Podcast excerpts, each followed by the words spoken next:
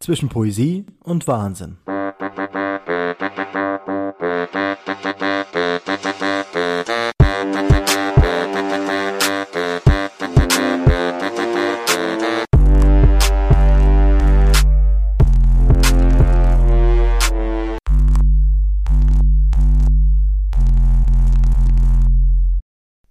Da, wo die Füße sind.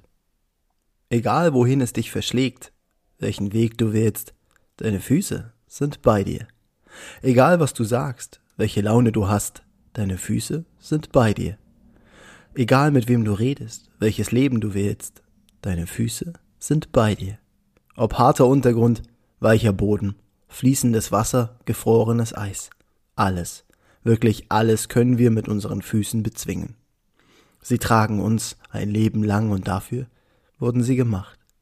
Als Wegbereiter, Abenteuerbegleiter, Barrierenbrecher, Grenzengänger, unsere Füße, die Beine dazu, machen alles möglich.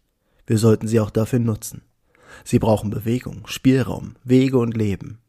Lauft, egal wo ihr seid. Da, wo die Füße sind. Hey, da bist du ja wieder. Zwischen Poesie und Wahnsinn heißt dieser Podcast und ich freue mich, dass du wieder zuhörst.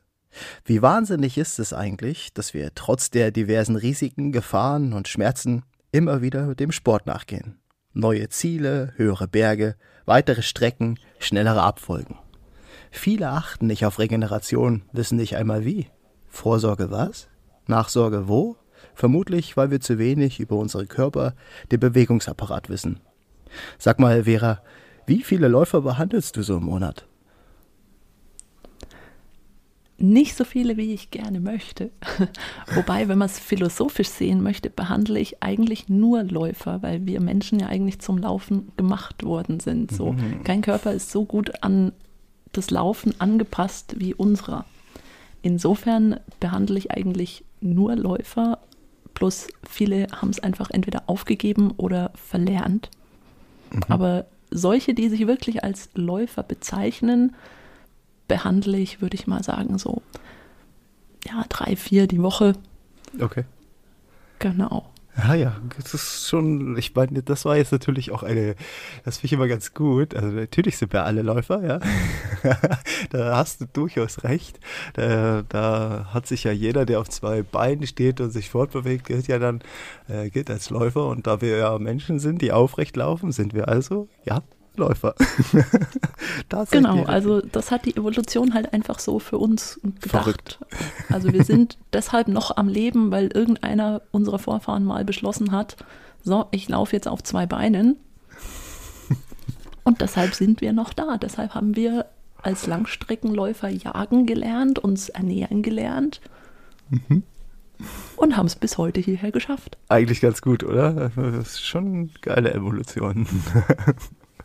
Aber was sind denn so, was sind so die, die, die häufigsten Ursachen von Leuten, die du, die, die du behandelst? Also ich, ich, nehme jetzt den Läufer als, sagen wir mal, als sportlichen Läufer, also der, der sich auch der dem Laufsport sozusagen nachgeht. Hm, ja, da hast du halt die ganzen Klassiker vom Fuß angefangen, dass da Plantarfaszie wehtut, Achillessehne wehtut oder auch einfach so traumatische Geschichten wie umgeknickt, Sprunggelenk schmerzt. Und dann, wenn du weiter hoch gehst, ähm, hast du am Knie alles, was da sein kann. Klassisches Läuferknie oder einfach mhm. so generelle Knieschmerzen. Hüfte dann weitergehend, ne? so diese ganzen Traktus-Syndrome, die es da gibt, wo einfach außen am Oberschenkel oder an der Hüfte direkt ähm, Schmerzen entstehen. Oder halt auch teilweise Rückenschmerzen und solche Geschichten, mhm. wo die Leute einfach, ja, entweder im unteren Rücken oder dann vom oberen Rücken her Probleme kriegen, weil entweder der Laufstil in Anführungszeichen, sage ich bewusst, schlecht ist oder halt einfach nicht optimal ist. Oder sie halt auch einfach kein Gerüst haben, das fürs Laufen stark genug ist. Weil was wir letztendlich machen, so wir Menschen sind sehr komische Wesen und wir gehen davon aus, naja, laufen habe ich schon immer gemacht. So, ich war ein kleines Kind, mit einem Jahr habe ich mich auf meine Füße gestellt, Pi mal Daumen, und dann bin ich halt losgewatschelt. Und Läufer sind so, ich kaufe mir einfach ein paar Schuhe, die müssen dann technisch auch total hochwertig sein oder wie auch immer man da rangeht. Und dann laufe ich einfach los. Und dann mhm. frage ich meinen Körper nicht, ob er überhaupt dafür in der Lage ist oder ob er darauf gut vorbereitet ist, sondern ich mache einfach.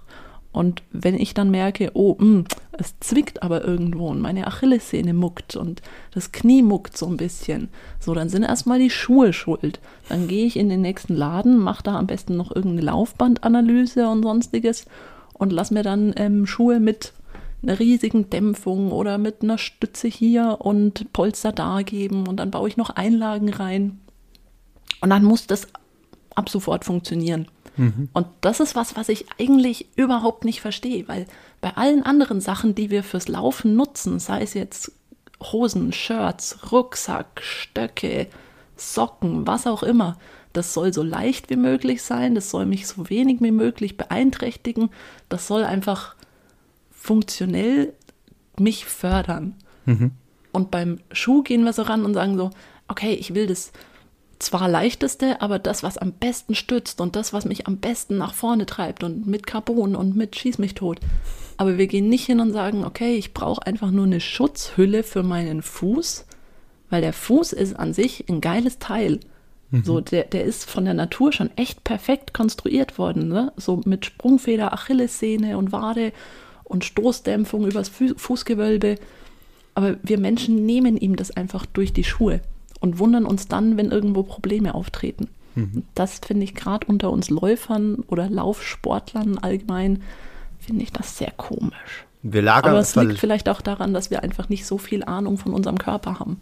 Ja, genau, das ist auch das. Ich meine, wir verlagern ja das Problem von unten einfach immer komplett nach oben. Ne? Genau. Also, ja, okay. Das ist auch, ich meine, man wenn man öfter mal drüber nachdenkt oder beziehungsweise auch immer schon mal Probleme hatte, äh, wie ich es jetzt in dem Fall oder, oder auch viele andere, die dann einfach, ja gut, bei den Füßen fängt es halt an, die tragen uns das ganze Leben lang, hoffentlich. Mhm. Äh, und natürlich müssen die auch einiges ausgleichen, was wir oben vielleicht irgendwie fehlgestellt haben. Aber gleichzeitig ist es ja auch so, dass die dadurch natürlich äh, je nachdem, wenn man was dagegen baut, wie, wie du jetzt schon sagst mit den Schuhen und so, äh, dagegen arbeiten, verstellen wir ja wieder das, worauf sich der Körper eigentlich schon vorher eingestellt hat. Und gibt, da gibt es ja auch wieder Probleme rum, ne?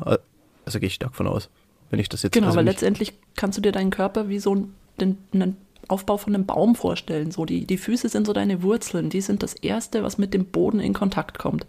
Also mhm. muss ich dazu sagen, das ist so meine Herangehensweise. Ne? Es gibt tausend verschiedene Meinungen und irgendjemand hockt bestimmt da draußen und sagt, aber was erzählten die da für einen Quatsch? Man braucht doch eine stabile Mitte, bevor man überhaupt laufen kann. Mhm. Und Füße sind einfach nur so ein Nebenwerk. Aber so meine Ansicht ist einfach, unsere Füße sind unsere Basis. Und mhm. wenn im Fundament einfach schon irgendwo ein Riss drin steht, dann klappt das Haus irgendwo zusammen.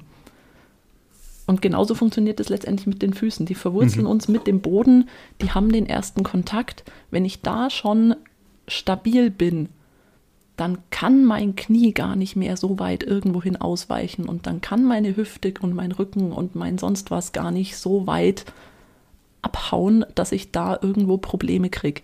Wenn aber mein Fuß schon nicht ordentlich funktionieren kann, weil er entweder durch Vernachlässigung, durch falsches Schuhwerk, durch sonstige Einflüsse einfach nicht seine natürliche Funktion ausführen kann, ah ja, dann ist klar, dass nach oben hin früher oder später Probleme entstehen. Mhm.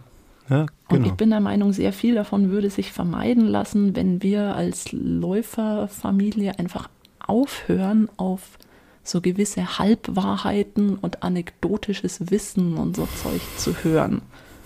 So, weil dann hört man wieder bei irgendwelchen Influencern, ja, du musst dies und das machen und das ist die eine perfekte Übung und du brauchst die Einlage und du brauchst den Schuh. Mhm. Ich denke mir so, nee, eigentlich brauchst du gesunden Menschenverstand mhm. und vielleicht am Anfang jemanden, der dir so ein bisschen auf die Sprünge hilft, wie Biomechanik eigentlich funktioniert und mhm. wie der Körper mit seiner Biomechanik so ein bisschen funktioniert.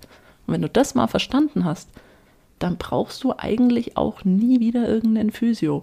Und das Nein. ist auch so ein bisschen mein Anspruch in meiner Arbeit. So, ich möchte nicht, dass ein Läufer mit dem gleichen Problem zweimal zu mir kommt. Ich möchte den beim ersten Mal, wenn er bei mir ist, schon so gut aufgestellt haben, dass er versteht und weiß, was er machen muss, wenn das Problem wieder auftritt. Weil wir Menschen sind halt auch einfach faul Ja. Und wenn meine Achillessehne muckt, dann gehe ich zum Physio oder zu sonst wem und ähm, mache dann zwei, drei Übungen und ja, die mache ich dann so zwei, drei Wochen und dann merke ich, okay, es wird besser und irgendwann ist dann weg. Dann und dann mache ich es nicht mehr und mache so weiter wie vorher. Genau, genau. So. Und ich möchte aber meine Leute, mit denen ich arbeite, so aufstellen, dass die einfach sagen, okay, ja, ich weiß, ich habe meine Übungen jetzt vernachlässigt und ich habe wieder ein bisschen zu viel gemacht, worauf mein Körper einfach so nicht vorbereitet war, aber die hat ja mir damals erklärt, ich sollte das und das dann machen, also mache ich das wieder. Wenn das dann nicht hilft und das Problem wieder ein anderes ist, dann kann man daran arbeiten. Ne? Aber das ist so mein Anspruch, dass ich sage, jeder sollte seinen Läuferkörper mehr oder weniger selbstständig gesund halten können, wenn ich ihm das einmal erklärt habe. Genau. Das, das, das, ich, das denke ich halt auch. Und ich finde ja auch, so- sind- dafür sind natürlich zum einen auch die Leute da, die sich intensivst damit beschäftigen, die Physiotherapeuten, äh, und nicht, dass der Läufer halt mit seiner, ich weiß, dass das besser für mich ist, deswegen mache ich das auch immer dagegen redet. Hm. Und ich weiß auch, dass die wenigsten sich damit grundsätzlich beschäftigen. Sie haben halt, sie ja, weil die wenigsten auch noch ein gutes Körpergefühl haben, weil wonach gehen wir denn so? Wir laden auf Strava hoch und wir checken unsere Pulsdaten und unsere Pace und wir hören aber so selten in unseren Körper rein, wie er sich denn gerade fühlt. Ja. Und deshalb finde ich auch gerade so Belastungssteuerungen, äh, was Chris auch in der Folge erzählt hatte, Mhm. über ähm, den, das Anstrengungsempfinden, das Ganze einfach mal anzugehen. Ja, ja, Dass genau. man nicht stur auf die Pace guckt, weil gerade wenn du dann irgendwo im Gelände unterwegs bist, dann fühlt sich halt, was weiß ich, eine 5er Pace auch manchmal an wie eine 7er Pace. Ja. So, wenn du irgendwo bergauf schleichst, das ist halt einfach mit dem Anstrengungsempfinden besser gekoppelt. Und ja, wir haben das durch die ganzen technischen Entwicklungen, die sind schon cool und alles, Ja, ja. aber dadurch haben wir es halt wirklich oft einfach verlernt, in uns reinzuhören. Genau. Also das Unverständnis darüber, hä, ich bin doch heute nur eine, also nur eine Sechser Pace gelaufen, aber ich bin so, ich bin so hin, ich bin so kaputt, ich weiß gar nicht, was, Genau. was hier los ist, irgendwas kann gerade nicht funktionieren und dann, Genau. ja, genau, Und das ist halt gerade, finde ich, bei Frauen noch heftiger, weil du kriegst als Frau oder als menstruierende Person, sollte ich wahrscheinlich sagen, Mhm. kriegst du halt jeden Tag eine andere Ladung Hormone auch verpasst. So, da haben es Männer ein bisschen einfacher. Die kriegen mehr oder weniger die gleichen Hormone jeden Tag, aber gerade als Frau hast du halt dann auch Tage, wo du einfach, da ist schon ein normaler Spaziergang anstrengend, weil Genau. du dich einfach nicht so fühlst. Der Körper Oder- arbeitet ja auch, ich meine, euer Körper arbeitet ja in dem Moment auch, äh, der konzentriert sich auf andere Dinge, als äh, Genau. darauf, wie du gerade, wie schnell du gerade unterwegs bist, ja. Ja, also ich meine, die Probleme kann ich, kann, ich nicht nachempfinden, weil ich halt einfach das nicht hab. Äh, ich hatte aber mal eine Unterhaltung mit einer Läuferin, die gesagt hat, stell dir mal vor, das ist jetzt ungefähr, als hättest du, äh, als würdest du gerade mit, mit einer Krankheit kämpfen, irgendeinem, äh, irgendeinem Infekt, den du vielleicht irgendwie hast oder irgendwas, was da in der Richtung ist. Äh, und du würdest halt damit kämpfen oder dein Körper kämpft damit und gleichzeitig gehst du noch laufen. Ja, das ist jetzt keine, heißt nicht, dass das eine Krankheit ist, aber es ist, der Körper konzentriert sich nun mal auf das, was gerade wichtig ist. Und in dem Fall, äh, bei Frauen ist das nun mal in einem bestimmten Zeitraum äh, darauf Konzentration, dass er, äh, ja, sich woanders hin äh, orientieren muss ja, und bis du dann wieder fit bist. Genau, du hast halt auch teilweise ein ganz anderes Temperaturempfinden. Mhm. So an manchen Tagen geht es mir wenigstens so und ich weiß auch von einigen anderen, die, da, da frierst du den ganzen Tag und ziehst dich dementsprechend halt auch zum Laufen Mhm. wärmer an, weil einfach dein, dein Kreislauf gerade woanders unterwegs ist. Und dann gehst du laufen und fängst innerhalb kürzester Zeit an, so zu schwitzen, einfach weil dir deine Hormone den ganzen Tag gesagt haben, nee, kalt und mm. Und dein Körper hat sich einfach auf andere Sachen konzentriert und dann gehst du raus und aktivierst den Kreislauf und auf einmal denkst du so, boah, ist aber echt warm und warum habe ich mich denn so dick angezogen? Hey. So, und da hilft halt echt, wenn du nicht irgendwie fest drauf guckst, welche Pace muss ich denn Ja, laufen, sondern genau. einfach mal auch einen Lauf machst, der einfach Spaß macht. Ja. Ich meine, du hast jetzt dieses äh, gute Feature, äh, würde ich mal fast sagen, du bist ja äh, Trailläuferin, also beziehungsweise auch leidenschaftliche Läuferin äh, und Physiotherapeutin. Also du kombinierst quasi diese beiden Sachen. Äh, die- Frage ist immer, wie, wie sehr spielt dir das in die Karten? Mir persönlich sehr. Also ich kann mich klar äh, zu einem gewissen Grad auch selbst behandeln, beziehungsweise merke halt auch einfach relativ schnell, was los ist. Weil letztendlich, ich behaupte einfach mal, 90 Prozent aller Laufverletzungen entstehen dadurch, dass der Läufer sich gut fühlt und zu schnell zu viel macht. Weil das ist letztendlich so der Klassiker, mit dem die Leute kommen. Ne? So, das ist so, ja, und mir ging es so gut und dann habe ich so und so viele Kilometer die Woche gemacht und es waren so und so viel mehr als die Wochen davor und dann hat es auf einmal angefangen. Und denke ich mir, naja, logisch. So kann ich von mir selber sagen, ging mir zu Weihnachten so. Da hatte ich einfach relativ lang frei und halt, ne, was machst du über Weihnachten so? Essen und laufen. Und dann bin ich halt auch zwei, drei Läufe einfach zu lang gelaufen und habe gemerkt, okay, mh, Achillessehne ist so ein bisschen muckig. Ich weiß dann, okay, ich mache Übung XY, gucke, ob das was hilft und reduziere einfach den Umfang für eine gewisse Zeit. Hör aber nicht ganz auf zu laufen. Das ist immer ganz, ganz wichtig, weil das ist letztendlich für viele halt auch einfach der Anker. Und für mich ist so dieses, ein Tag, an dem ich nicht laufen war, ist selten ein sehr guter Tag. Ist ein okayer Tag, aber halt, ich habe nicht das gemacht, was ich am liebsten mache. So. Deshalb kriegt auch kein Läufer von mir zu hören, oh nee, du hör mit dem Laufen auf. Was halt viele Ärzte dann sagen, so, ne, machen Sie erstmal Pause, nehmen Sie ein bisschen Ibo, ich spritze Ihnen noch Cortison und dann wird das schon wieder. Oh Gott. So, Echt? herzlichen Glückwunsch. Ja, ja, total oft. Also n- teilweise ist es wirklich wild, was da an, an Glaubenssätzen verbreitet wird. Egal ob jetzt von Ärzten oder Therapeuten oder Influencern oder auch anderen Läufern.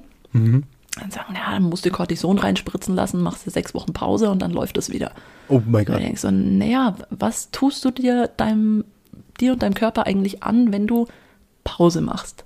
So, der Körper ist ein Energiesparer. Das heißt, der hat noch nicht gecheckt, dass wir an jeder Ecke einen Me- Metzger, Bäcker oder sonst was haben, wo wir uns irgendwelche hochkalorischen Dinge reinpfeifen können. Und der Körper ist dann einfach so, er baut dann das weg, was am meisten Energie braucht. Das sind halt Muskeln. Wenn du also Pause machst, dann arbeitet dein Körper einfach in dem neuen Zustand, in dem du ihn nicht so forderst.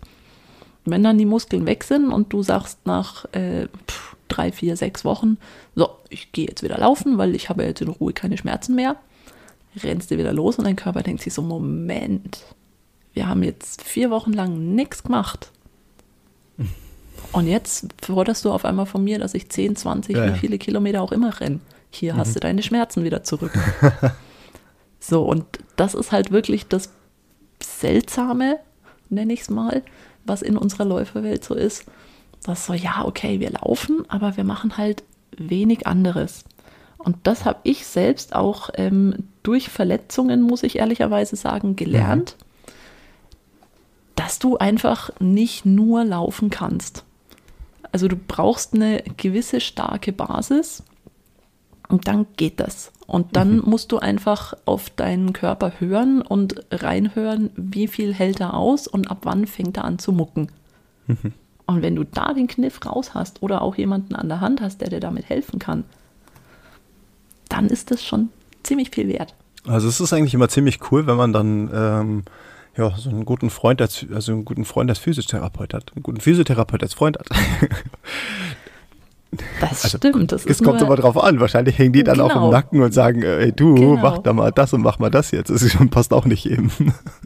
Genau, vor allem das Ding ist halt, würdest du das bei deinem Steuerberater machen? Ne? So, da sind auch online ganz viele witzig unterwegs. So, die schildern dir in einer Instagram-Nachricht einfach mal ihre komplette Lebensgeschichte und teilen dir am Ende mit. Und übrigens, jetzt habe ich deshalb Schmerzen da und da. Was mache ich? Und du denkst dir so, hm, ich habe noch nie gesehen, wie du läufst. Ich habe noch nie gesehen, wie du dich bewegst. Ich weiß Ja. nicht, wie du stehst, wie du gehst, wie du atmest, wie du überhaupt aussiehst, was für Operationen, Unfälle, was auch immer du bisher hattest. Und jetzt soll ich dir eine Übung hinschmeißen, damit dein Leben wieder gut wird. So funktioniert's nicht. so, und die wenigsten sind halt echt bereit, einfach mal einen Batzen Geld in die Hand zu nehmen Ja. und sich einen Experten zu organisieren. Und dann tingeln sie von einem YouTube-Video zum nächsten und werden mit irgendwelchen Quick-Fixes abgespeist, weil wir halt einfach, ich weiß nicht, ob das so ein deutsches Ding ist, aber wir sind einfach so in dieser Patientenmentalität von Arzt, gib mir eine Tablette oder gib mir eine Spritze oder gib mir die eine Übung und Die dann alles muss alles wieder gut werden. Genau. Genau. Also es ist, glaube ich, so aber auch. dem- funktioniert der Körper halt nicht. Nee, das stimmt. Aber ich glaube, das ist dem Internet auch immer, also klar, dem Internet ein bisschen geschuldet und, und an, an unserem Drang, schnell Informationen zu bekommen, um Dinge irgendwie ähm, ja, ganz einfach zu regeln. Ne? Wenn jetzt jemand sagen würde, hier du, du hast Rückenschmerzen, äh, ich habe da einen ganz tollen Riegel für dich, isst den, dann gehen deine Rückenschmerzen weg. Äh, die wenigsten, also ich ich will jetzt einfach mal sagen, äh, man beschäftigt sich zwar schon damit, aber die wenigsten wird erst mal gucken, was ist denn in dem Riegel alles drin, sondern der hat das gesagt, okay, dann mache ich das äh, und das geht ganz schnell und dann kann ich auch gleich wieder loslegen. Ähm, aber es ist ja bei vielen Dingen so, schneller irgendwo hinkommen, Hauptsache nicht zu viel Aufwand dahinter. Ich muss jetzt erstmal eine Therapie von zwölf Wochen oder sechs Wochen machen, um Gottes Willen, das kann ich nicht, ich habe keine Zeit dafür und ich muss noch was anderes, es muss doch schneller funktionieren. Ich glaube aber genau, das ist das, äh, das häufige Problem, weswegen immer wieder die gleichen Probleme auftreten. Weil man es halt einfach nicht intensiv angeht, sondern immer nur mit einer schnellen Information und dann zack, so, jetzt ist es wieder besser, okay, dann äh, mache ich jetzt wieder weiter. Was hast du ja eben auch schon gesagt. Genau. Deswegen braucht man so einen mahnenden Physiotherapeuten, der einfach sagt, so du, ich kleide jetzt den Kopf, äh, mach das, äh, so wie ich das gesagt habe und guck jetzt nicht da und da ganz schnell und hol dir das und äh, versuch das ganz schnell zu regeln, sondern mit ein bisschen Recherche und auch mit ein bisschen Informationen, die nachhaltig sind. Ganz wichtig. Jedem, Genau, der aber das zuhört, braucht halt wichtig. auch einfach, wie du gesagt hast, das braucht Zeit. Ja. Und Zeit haben wir alle nicht. Ne? Deshalb wollen wir ja auch möglichst irgendwelche Tools und sowas. Und das Nutzen wird halt im Marketing auch mega genial ausgenutzt. Ne? Dann wird dir von irgendwelchen Influencern erzählt, dass du jetzt dieses neue Getränk brauchst.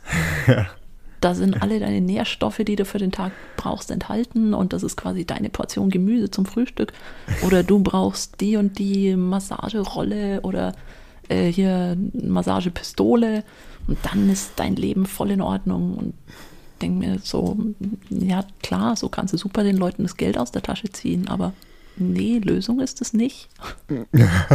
Aber be- sag mal, behandelst du dich dann eigentlich auch selber? Also du hast ja gesagt, du hast auch schon, hast auch schon Verletzungen gehabt. Äh, Natürlich, äh, das heißt ja jetzt nicht, äh, ich bin Physiotherapeut und äh, damit passiert mir auch nie wieder was und ich habe nie wieder irgendwas, äh, sondern schön. ja, natürlich hast du auch Verletzungen. Ähm, äh, gehabt, was auch immer, ob das jetzt vielleicht durch einen rollenden Stein gewesen ist, auf den du getreten bist oder was auch immer. Ähm, aber be- be- behandelst du dich dann auch selbst? Meistens. Also ich muss sagen, ich bin jetzt so durch die letzten vier, fünf Jahre sehr gut durchgekommen. Was Verletzungen angeht, klar, mal ab und zu vom Stein runtergefallen und umgeknickt, ne? das ist ja mehr oder weniger schon normal, wenn man irgendwo auf den Trails oder auf dem Acker unterwegs ist. Ähm, aber letztendlich muss ich sagen, dass ich durch das Wissen, was ich habe und mein doch relativ gutes Körpergefühl eigentlich recht schnell merke, wenn es anfängt, irgendwo zu brennen. Und dann pickst du dir halt so zwei, drei Übungen raus und machst die eine Weile konsequent und dann merkst du auch gleich, okay, geht in die richtige Richtung, wird besser. Und so bin ich eigentlich komplett oder 90 Prozent schmerzfrei durch die letzten fünf Jahre gekommen. Ja. Also immer mal wieder zwickt und zwackt irgendwas, ne, weil wir einfach, da schließe ich mich gar nicht aus, zum Übertreiben neigen. So, wenn, wenn man halt Urlaub hat, dann rennt man halt mehr als sonst, also ich zumindest. ja. Oder man probiert auch einfach mal aus Jux und Dollerei irgendwelche verrückten Sachen aus. Und da passiert halt dann auch ab und zu mal, dass irgendwas kneift. So, und da habe ich aber halt durch meinen Hintergrund das Wissen, dass ich sage, okay, ich habe gemerkt, das war eine doofe Idee. Also bereite ich meinen Körper fürs nächste Mal einfach besser drauf vor. Naja. So, Aber- bestes Beispiel war äh, gewesen vor oh, 2018, 19 oder so war das gewesen, ähm, habe ich am Rennsteig, den wahrscheinlich viele kennen, ähm, den Etappenlauf mitgemacht. Heißt, du läufst an fünf Tagen vom einen Ende zum anderen Ende, die 168,3 Kilometer. Und das ist schon relativ anstrengend, wenn du jeden Tag so Minimum 25, Maximum 40 Kilometer zu laufen hast. Ich, ein bisschen. Ein bisschen. Ein bisschen. Genau, das war so bei meinem ersten Versuch war es so, ja, ich habe mich halt einfach aus Jux und Dollerei mal angemeldet, weil ich mir dachte, komm, was kostet die Welt, probierst du einfach mal aus. Liegt ja in deiner Nähe, du kannst auch mal mitlaufen. Genau. So, habe ich dann bitterböse bezahlt, Mhm. Ähm, weil am vorletzten Tag mein Fuß gesagt hat, Fräulein, nee, finde ich nicht cool, hier hast du Schmerzen. Toll. Habe ich natürlich ignoriert, weil wenn du vier von fünf Tagen schon gelaufen bist, dann läufst du den fünften halt auch.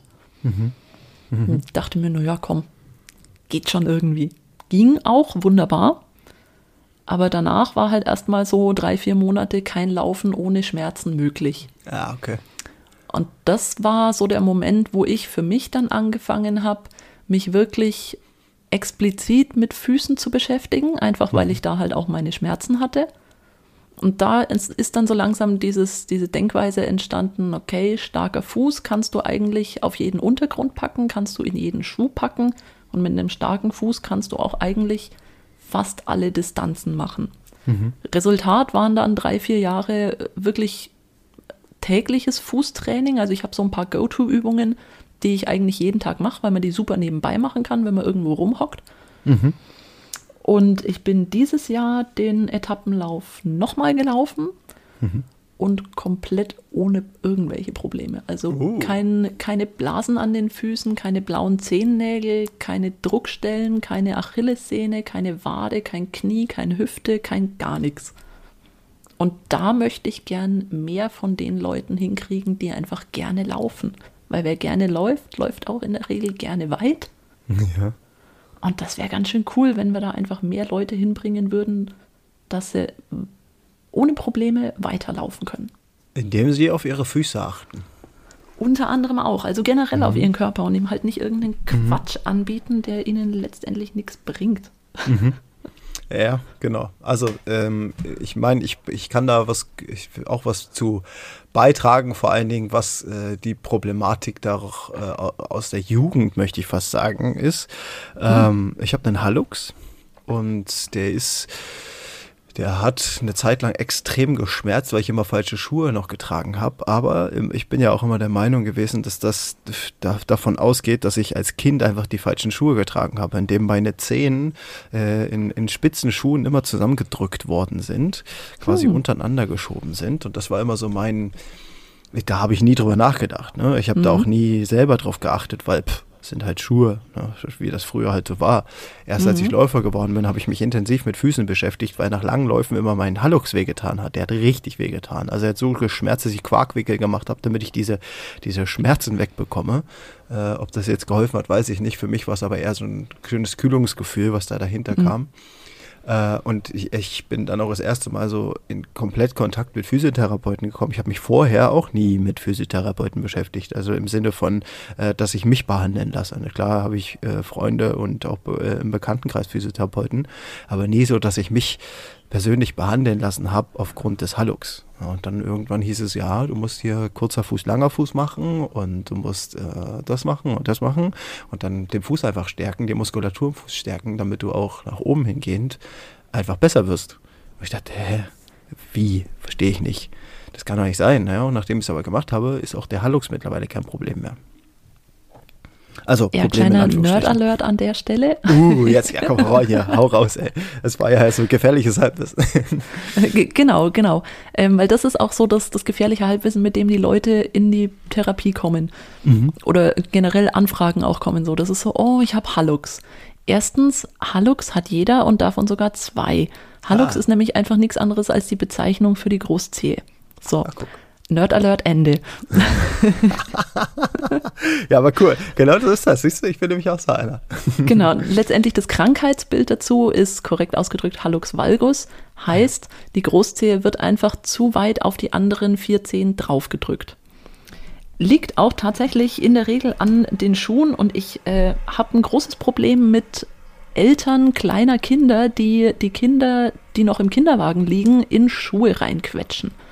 Weil das ist einfach so, so ein Kinderfuß ist ein super schönes Teil. Also wenn, wenn jemand in der näheren Umgebung Kinder hat und äh, die noch nicht allzu viel in Schuhen rumgelaufen sind und gerne barfuß laufen oder auch einfach mal so ein frisch geschlüpftes Kind sich anguckt und da einfach mal den Fuß anschaut, dann ist das ein mega cooles Teil und so sollten alle Füße für immer aussehen. Mhm. So, das ist so, der ist vorne noch relativ breit, also die Zehen sind am Fuß eigentlich, wenn es ein guter Fuß ist, der, der breiteste Teil.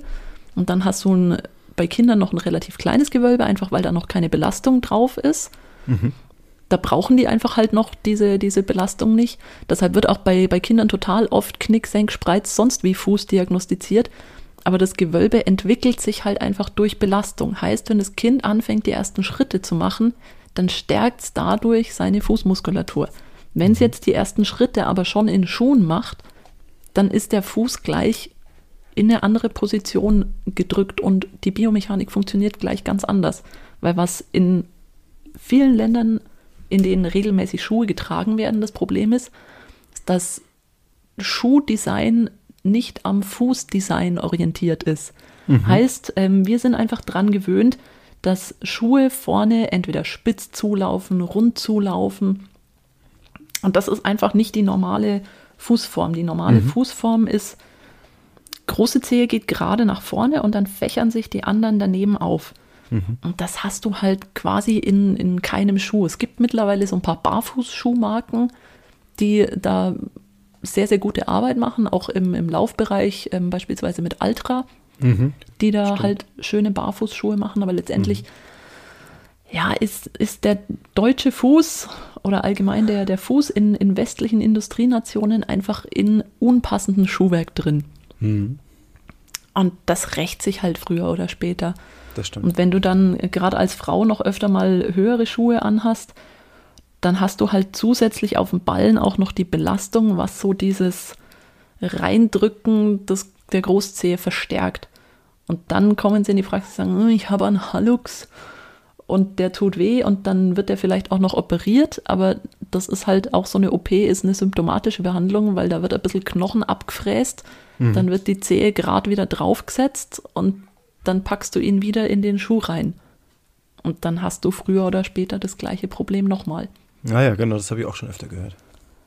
Und da kannst du halt mit, mit Fußtraining so viel gegen machen. So, es gibt auch teilweise, bin ich der Meinung, ähm, sind 90 Prozent aller äh, Operationen gerade an der Großzehe völlig unnötig. Wenn okay. du den Leuten einfach beibringen würdest, so du machst jetzt über ein halbes Jahr gewisse Übungen mhm. und dann richtet sich der Körper da auch wieder drauf ein. Und deshalb bin ich ein großer Verfechter auch vom Barfußlaufen, also nicht vom über den Trail barfuß laufen, so da habe ich auch ganz gern meine Schuhe an. Aber sobald ich zu Hause bin, kommen die Schuhe runter, kommen auch ja. die Socken runter, weil das ist ja. halt das Zweite. Ne? Viele Socken sind vorne auch eng zulaufend, weil warum sollten sie auch anders sein? Deshalb Socken runter, Schuhe runter und dann ab dafür. Einfach irgendwo durch den Garten spazieren, selbst genau. wenn du nur in der Wohnung hin und her läufst. Ne? Das ist schon was ganz anderes, als wenn du Socken oder Schuhe anhast. Weil dein Fuß ist so ein Nervennetzwerk, das hast du sonst nur an den Händen und im Gesicht, so von, von der Empfindungsaufnahme äh, her. Und wenn dein, dein Fuß ausreichend mit Signalen versorgt wird, dann passt er sich auch gut an. Und dann hast du auch, wenn du den in den Schuh packst, keine Probleme. Mhm. Aber wenn du halt deinen Fuß immer in den Schuh packst und dann am besten noch eine Einlage drunter packst, naja, dann baut er halt einfach ab. Weil was passiert denn beispielsweise, wenn du ein Gipsbein hast? Da baut die Muskulatur auch ab. Ja, das stimmt. So ein Schuh ist nichts anderes als ein fester Kasten, mhm. in den du deinen Fuß reinpackst. Da mhm. kann nichts stark werden. Mhm.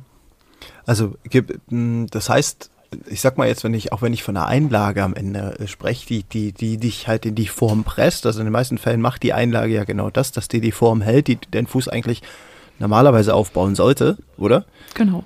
Ja, okay. Ähm, äh, dann so, dann ist das in diesem Schuh drin, dann ist dieser Schuh selber ja unterstützend durch Dämpfung oder Entlastung oder ich weiß gar nicht, ob die Schuhe grundsätzlich Entlastung geben können, aber wenn sie Entlastung geben, ob das dann nachteilig ist, ähm, vermutlich, oder? Jein. Okay. Ganz klares Jein. Ähm, erstmal mit, mit Einlagen habe ich eh ein grundsätzliches Problem, beziehungsweise mit der Art und Weise, wie Einlagen an den Mann und an die Frau gebracht werden. Weil gerade wenn du zum Orthopäden oder zum Orthopädietechniker gehst, dann werden deine Einlagen in diesem Schaumstoff in der Regel vermessen, wo Mhm. du dich beidbeinig nebeneinander stehend mit den Füßen einfach reinstellst. Mhm. Und an diese Alltagssituation sind deine Einlagen dann angepasst. Aber wann im Alltag stehst du auf zwei Beinen nebeneinander? Das sind vielleicht so 10 Prozent maximal. Weil du belastest mal eine Seite mehr, mal die andere Seite, hast den Fuß weiter vorgestellt, weiter hintergestellt und ganz, ganz viel sitzt und läufst du auch. Und das ist halt was, wo ich sage, okay, da hast du unter einen problematischen Zustand schon noch einen festen Sockel reingebaut, weil dann kommen noch irgendwelche Aufsätze auf die Einlagen drauf, die dann das Fußgewölbe hochdrücken und sonst was bewirken sollen. Ich sage, da gibst du deinem Fuß noch mal mehr das Signal, hey, ich Einlage übernehme deine Funktion, kannst deine Muskeln einfach mal in die Tonne treten. Okay. Und das ist eigentlich gerade das falsche Signal. Und das finde ich so schade, weil ganz viele andere Sachen werden den, den Leuten so mitgegeben, sei es jetzt Bandagen oder sowas, wo man sagt, okay, das versuchen wir wieder abzutrainieren. Oder ähm, gerade mein Lieblingsbeispiel ist immer der Kreuzbandriss. So, da kriegst du eine Schiene rangepackt, aber jeder, der einen Kreuzbandriss hatte, 90 Prozent sind eh beim Fußball oder Skifahren, die wollen wieder aufs Feld zurück und die wollen wieder auf die Ski zurück. Und dann machen die ganz viele Übungen und Training und sonst was, damit sie dieses Gestell wieder loswerden. Und beim Fuß denken wir aber genau andersrum. Da packen wir immer mehr Gestell drunter und erwarten, dass es besser wird. Und das kann halt einfach nicht funktionieren. Ah ja. Dafür ist unser Körper einfach Energiesparer genug. Und wenn ich dann noch einen Schuh habe, der eine Pronationsstütze oder ist eh so ein Unwort, Pronationsstütze und sowas. Ne? Der Fuß darf sich nicht bewegen, der darf nicht rechts und links kippen, der muss ganz Gottes fest da drin stehen. Wow. das ist halt, ne, da, da muss dann ganz viel Unterstützung und Dämpfung und dicke Ferse und schieß mich tot sein, damit der Schuh quasi uns vor der gefährlichen Tätigkeit Laufen schützt. Und das ist für mich irgendwie sehr paradox, weil der menschliche Körper ist zum Laufen gemacht, aber wir behandeln ihn so, als wäre Laufen für uns gefährlich. Und ich habe selber mal von einem Arzt gesagt bekommen, als ich mal ganz am Anfang meiner Laufkarriere, so keine Ahnung, 2002, 3, 5, mal so lang Hüftschmerzen hatte. Ja, ja. da meinte er zu mir, naja, vielleicht sollten Sie das mit dem Laufen auch einfach sein lassen. Und das war Ach so Gott. der, der erste Moment, da war ich kurz vor, ja doch, da muss ich, das muss irgendwo so Anfang der 2000er Jahre gewesen sein. So war ich, war ich kurz vor einem Leichtathletik-Laufwettkampf und das war so, hm, aber ich kann doch echt gut laufen und das ist irgendwie so das Einzige, was mir richtig Spaß macht und das ist auch irgendwie seltsam, dass einem Ärzte sowas dann erzählen. Ja. Oh, krass. Da, da Also- finde ich halt einfach den, den Ansatz komisch, dass wir sagen, Laufen ist so gefährlich, dass wir uns da unterstützen müssen und ähm, manche tatsächlich ohne Dämpfung überhaupt nicht laufen können oder ihre Einlagen immer drin haben müssen, weil sonst ihnen der Kopf schon sagt, um Gottes Willen, du verletzt dich jetzt. Und das ist halt echt schade, weil einfach unser Körper so gedacht ist, dass wir laufen könnten, ohne irgendwas an den Füßen zu haben. So, das, das, das heißt am Ende auch, also ich, so ist das zum Beispiel auch, ähm, so erkläre ich das dann auch immer, äh, was wir am Anfang schon hatten, man verlagert ja sozusagen das Problem von unten nach oben. Also bei den Füßen an sich arbeitet man gegen, indem man, weiß ich nicht, sagt, okay, ich brauche jetzt den und den Schuh, äh, ich war bei einer Laufanalyse, ich habe mal geguckt, äh, dass ich den Schuh, dass der Schuh wohl am besten zu mir passt, äh, dann nehme ich einen mit einer hohen Dämpfung, so und ähm, ich bin ja immer noch der Meinung, dass die hohe Dämpfung dafür verantwortlich war, ähm, dass ich nachher irgendwie zu einem Läuferknie gekommen bin, was aber, was ich nachher, ich will mal sagen, fast festgestellt habe für mich persönlich, äh, dass das gar nicht das Problem war, sondern dass das äh, ja eher so von meinem Rücken und von meinem Hintern kam. Aber dann wieder ein bisschen rumgedreht, habe ich gedacht, Mensch, ja, von Rücken und Hintern, aber trotzdem fängt es ja bei den Füßen an. Also es fängt ja immer bei den Füßen an. Genau, und das kann auch jeder gerne mal ausprobieren. wenn man ohne Schuhe läuft. Einfach mal auf die Wiese rausgehen, auf den Asphalt rausgehen und da mal 100 Meter einfach dahin traben, barfuß. Und sich anfühlen und angucken, wie der Laufstil ausschaut. Mhm. Und dann ziehst du Schuhe an. Und dann sieht es komplett anders aus. Mhm. Weil was auch gerade Schuhe mit einer, also Schuhe ermöglichen uns überhaupt erst beim Laufen über die Ferse zu laufen. Ich sage jetzt nicht, dass es schlecht ist, wenn man über die Ferse läuft oder dass es einen richtigen Laufstil gibt. Es gibt sicher einen idealen Laufstil, bei dem du am ökonomischsten bist und bei dem einfach deine Aerodynamik am besten ist und was auch immer. Ne? Kipchoge ist nicht umsonst so schnell. Aber letztendlich ermöglicht uns diese dicke Dämpfung an der Ferse erst überhaupt auf der Ferse beim Laufen aufzusetzen. Weil mhm. was macht die? Die nimmt uns den Schmerz beim Aufprall. Weil letztendlich beim Aufsetzen auf der Ferse wiegt halt teilweise, also Minimum ein sechsfaches, maximal ein bis zu zwölffaches deines Körpergewichts. Kann sich jeder jetzt mal ausrechnen, wie viel Kilogramm dann da auf dem Boden donnern. Uh, ja. Und dann erzählst du mir, dass zwei Zentimeter Schaumstoff da eine große Wirkung haben. Mhm. Bin ich mir nicht so sicher. Würde ich gerne untersucht wissen. Also da kann man bestimmt ein cooles Studiendesign aufstellen, wo man einfach mal schaut, welchen Einfluss das hat. Ne? Weil letztendlich, was dann diese Dämpfung macht, ist, sie nimmt uns den Schmerz, den dieser Aufprall sonst hätte. Und dadurch kannst du halt über die Ferse laufen. Mhm das heißt, wir, wir merken daran halt nicht, dass es auf die Gelenke knallt, weil es halt einfach, also ich, ich, ich bin jetzt als Laie, sag jetzt auf die mhm. Gelenke knallt, weil das immer so meine, äh, weil das immer das ist, was ich auch, was ich auch, ja, ich will mal sagen, äh, sage und denke, äh, dass ich nicht auf die Gelenke knalle, sondern schön abgefedert werde. Genau. Also, nur und beim Gehen ist das überhaupt kein Problem. Ne? Beim Gehen, das setzt du sanft mit der Ferse auf, rollst mhm. über den Fuß ab, da kann sich mhm. alles schön bewegen und da kann der Stoßdämpfer im Fuß wirken und das wird dann weitergeleitet über Knie, Hüfte, das ist alles wunderbar. Mhm. Aber beim Laufen hast du halt auch ganz andere Spannungsverhältnisse im Körper. So, da ist die Achillessehne gespannt, weil dann nehmen wir unsere Absprungenergie, weil letztendlich ist Laufen nichts anderes als eine Serie von kleinen Sprüngen nacheinander. Mhm. Mhm. Und das muss der Körper abkönnen. Und das funktioniert halt einfach besser, wenn ich das über den Mittelfuß oder Vorfuß mache. Mhm. So, versuch mal, dich auf die Ferse zu stellen und zu springen. Viel Erfolg.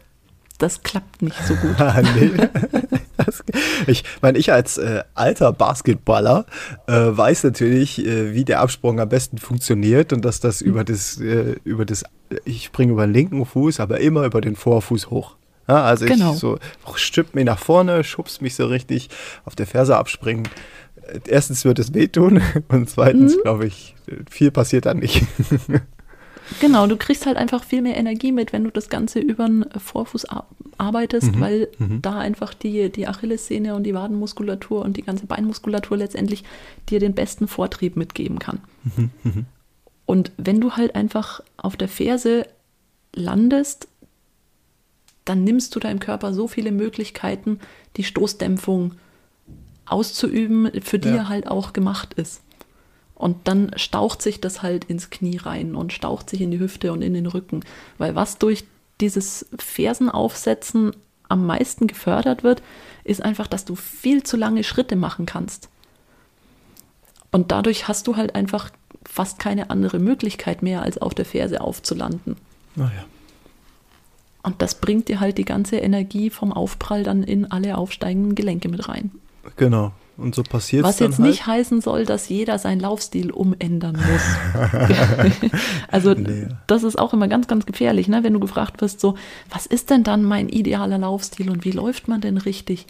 Ich sag so, hm, ist extrem individuell, weil wir sind alle nicht symmetrisch, wir sehen alle nicht gleich aus, wir sind schon von der Lage der Organe nicht symmetrisch angeordnet Knochenstrukturen sind nicht symmetrisch, die Beine sind in der Regel auch unterschiedlich lang, die rechte Seite ist bei den meisten die dominante Seite. Insofern ist es eigentlich für jeden unterschiedlich. Mhm. Auch die Muskulatur, du, ne? Genau, und wenn du dann ja. halt rangehst und sagst, nee, aber du musst jetzt genau die Schrittfrequenz haben und du musst genau die Haltung im Oberkörper haben und du musst genau so und so aufkommen und du musst genau das und das machen, dann kann es halt einfach sein, dass du das eine Problem löst, indem du ihm fünf andere Probleme bereitest. Mhm. Und da musst du halt einfach wirklich mit jedem Einzelnen gucken, wie weit kann man es denn umstellen? Hat der vielleicht irgendwas, was so eine Umstellung komplett verhindert? So, wenn der als Kind irgendeine Fehlstellung hatte oder irgendeinen Unfall hatte oder sonst irgendwas im Lauf des Lebens passiert ist, dann kannst du den vielleicht gar nicht in den idealen Laufstil bringen, aber er kann trotzdem gut und schmerzfrei laufen. So, guck dir gerade so im, im äh, Behindertensport die ganzen amputierten Läufer oder sonstiges an oder auch ähm, klassisches Beispiel ähm, Usain Bolt, der eine fette Skoliose einfach hatte und trotzdem sauschnell war. Mhm. Also es gibt so viel, was der Körper ausgleichen kann, mhm. weil er einfach sehr, sehr anpassungsfähig ist. Aber man muss ihm halt auch die Chance geben, sich mit diesem, ich will es nicht Problem nennen, aber sich mit dieser Aufgabe zu beschäftigen, die er so im Körper hat. Mhm. Und dann kriegt er das schon recht gut selber hin. Du musst ihm aber halt tatsächlich eine gute Basis anbieten, auf der er aufbauen kann. Okay, das heißt, man sollte mal eine, ich weiß, ob's, ich weiß nicht, ob es sowas gibt, aber eine Grundinspektion äh, bei einem Physiotherapeuten machen. Das wäre mein Traum. Dass ich also jetzt sage, weißt du, ich bin einfach Läufer und ich will mal zum, ich gehe zu einem Physiotherapeuten hin und sag so, du, äh, ich laufe jetzt schon eine Weile, aber weißt du, ganz ehrlich, ich würde einfach gerne mal überprüfen lassen, wie ist mein Rücken gestellt, habe ich eine Verschub irgendwo, ist rechts kürzer, ist links äh, kürzer oder was auch immer. Und dass man dann mit dem Physiotherapeuten vielleicht einfach selber mal ähm, erarbeitet, wo Stärken und Schwächen im Körper sind und wie man vielleicht effektiver mit oder dagegen arbeiten ist wahrscheinlich bescheuert, äh, aber wie man halt einfach was machen kann ich würde noch viel früher ansetzen und gar nicht mhm. so defizitär denken. Also mhm. ich würde die Leute gerne dann kriegen, wenn sie sagen, ich will jetzt mit dem Laufen anfangen. Ah, ja. Und dann wäre ich gern an der Stelle da und würde sagen, okay, pass auf, dann machen wir jetzt erstmal sechs Wochen ein gewisses Kraftprogramm. Da ist dann Fuß drin, da ist Knie drin, da ist Beinkraft drin, da ist Rumpfkraft drin. Und da sind aber auch solche Sachen drin wie äh, springen lernen, landen lernen. Weil das mhm. machen wir halt als Kinder, da rasen wir umeinander, da klettern wir auf Bäume und auf Klettergerüste und rutschen und sonst was. Ja, ja. Und irgendwann hören wir damit auf. Ja. Weil dann gehen wir in die Schule und dann sitzen wir den halben Tag und als erstes wird der Sportunterricht gestrichen. Und dann haben wir so gewisse grundlegende Bewegungstechniken einfach verlernt. Und mhm. ich verstehe nicht, warum wir für Tennis, Golf, Skifahren, was auch immer. Alles kriegen wir von einem Experten beigebracht. Aber beim Laufen gehen wir so ran, na, ich gehe ja jeden Tag durch die Gegend, also kann ich auch laufen, also brauche mhm. ich niemanden, der da drüber schaut. Mhm. Und dadurch entstehen halt ganz, ganz viele Probleme. Deshalb würde ich gern schon vorher ansetzen, wo ich sage, okay, wir stellen dich einfach auf ein gesundes Gerüst, wir gucken, wie viel in Anführungszeichen Schaden hat dein bisheriges Leben schon an dir angerichtet? Mhm. Und wie kriegen wir dich wieder in ein natürlicheres Leben zurück? Das wäre so meine Wunschvorstellung, weil dann hast ah. du auch Leute, die wesentlich gesünder mit dem Laufen anfangen und dadurch halt auch einfach länger dabei bleiben und das nicht einfach so sehen, wie es ganz, ganz viele leider sehen, so dieses notwendige Übel. So, du steigst früh auf die Waage, siehst, boah, schon wieder ein Kilo dazugekommen, also gehe ich halt jetzt erstmal eine Stunde laufen. Mhm. So der Klassiker ist so um Weihnachten rum, ne? Oh, ich habe über die Feiertage XY Kilo zugenommen, also fange ich im neuen Jahr dann das Laufen an. Das machen sie dann drei Wochen und dann ist erstmal wieder Feierabend, weil irgendwas tut weh und ne. Genau. Hm, blöd. Also das wäre jetzt der Ansatz, in dem ich sage, so, bevor ich aber laufen gehe, komme ich zu dir, also zum Physiotherapeuten und sag du, ich will jetzt mit Laufen anfangen. Was denkst du? Genau. Also du, und also ich würde dann gar nicht so defizitär rangehen und sagen, oh, hier ist was schief und da ist was mhm. falsch, mhm. sondern einfach den Körper erstmal so nehmen, wie er ist, weil noch macht nichts Probleme. Mhm. So jede, jede Abweichung von der in Anführungszeichen Norm wird erst dann zum Problem, wenn sie ein Problem ist. Heißt, wenn mir dann irgendwann irgendwas wehtut, dann kann ich sagen, okay, das war ein Kompensationsmechanismus, der vielleicht für den Körper einfach nicht gut war. Mhm.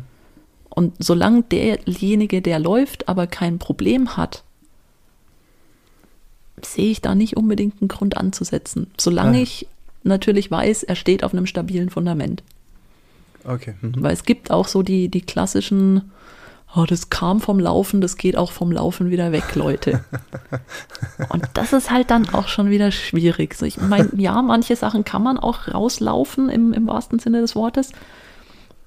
Und du kannst auch mit vielen äh, schmerzhaften Sachen weiterhin laufen gehen. Ja, gut. Gerade so mit, mit Achillessehnengeschichten, da brauchst du nicht ganz aufhören zu laufen. Weil das einfach von, von der Belastung her so zu steuern ist oder auch mit so ein paar Übungskniffs be zu beeinflussen ist, dass du es trotzdem machen kannst. Aber Äh. gerade so, das, das ist ganz oft so, was mich auch beim, beim Physiotherapeuten manchmal so nervt. Du gehst mit einem Problem hin und du kommst mit 20 Problemen zurück, weil er dir gesagt hat, deine Beine sind unterschiedlich lang, dein Becken ist schief, deine Schulter steht hoch. Und der hat dich aber in dem Moment erst kennengelernt. Der weiß nicht, ob du dein Leben lang schon so in Anführungszeichen schief bist und ob das für deinen Körper einfach die Norm ist.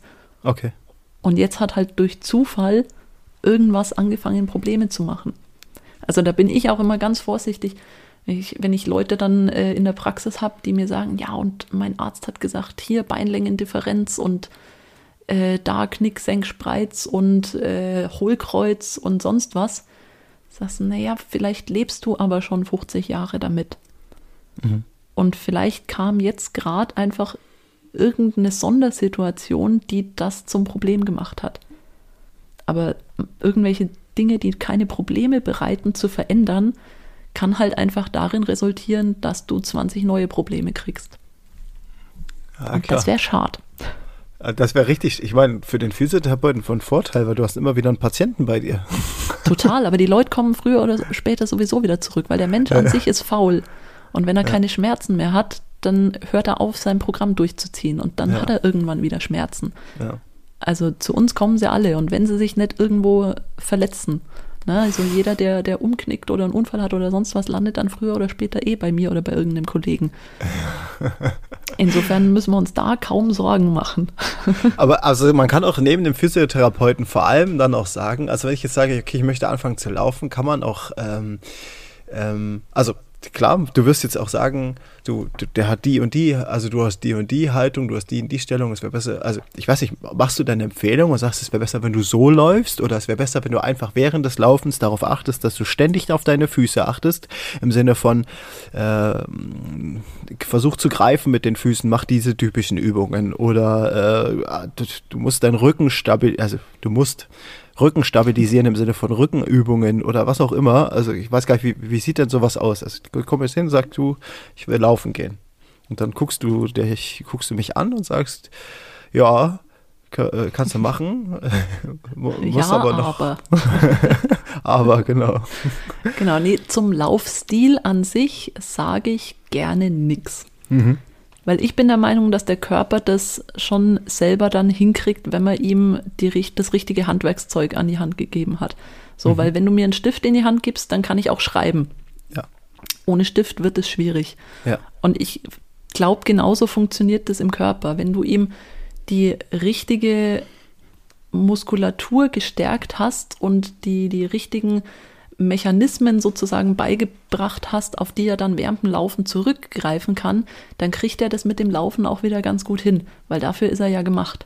Mhm. Und letztendlich haben wir ihm ja nur diese grundlegenden Mechanismen abtrainiert durch unseren Alltag, den wir zu 90 Prozent sitzend oder Ja. liegend verbringen. Ja. So, deshalb gebe ich zum Laufstil an sich gar nicht so viel Kommentare ab. Also ich habe die Erfahrung gemacht, dass ganz, ganz viel erstmal über Gefühl geht. Und ich lasse wirklich viele, die sagen so, ja, ich möchte äh, anfangen zu laufen oder ich habe gerade mit dem Laufen angefangen, aber irgendwie, hm, Schuhe passt nicht so, hm. Die lasse ich tatsächlich erstmal barfuß laufen und sag ihnen, fühl in den Fuß rein, lass dich vielleicht auch dabei filmen und schau, wie du barfuß läufst.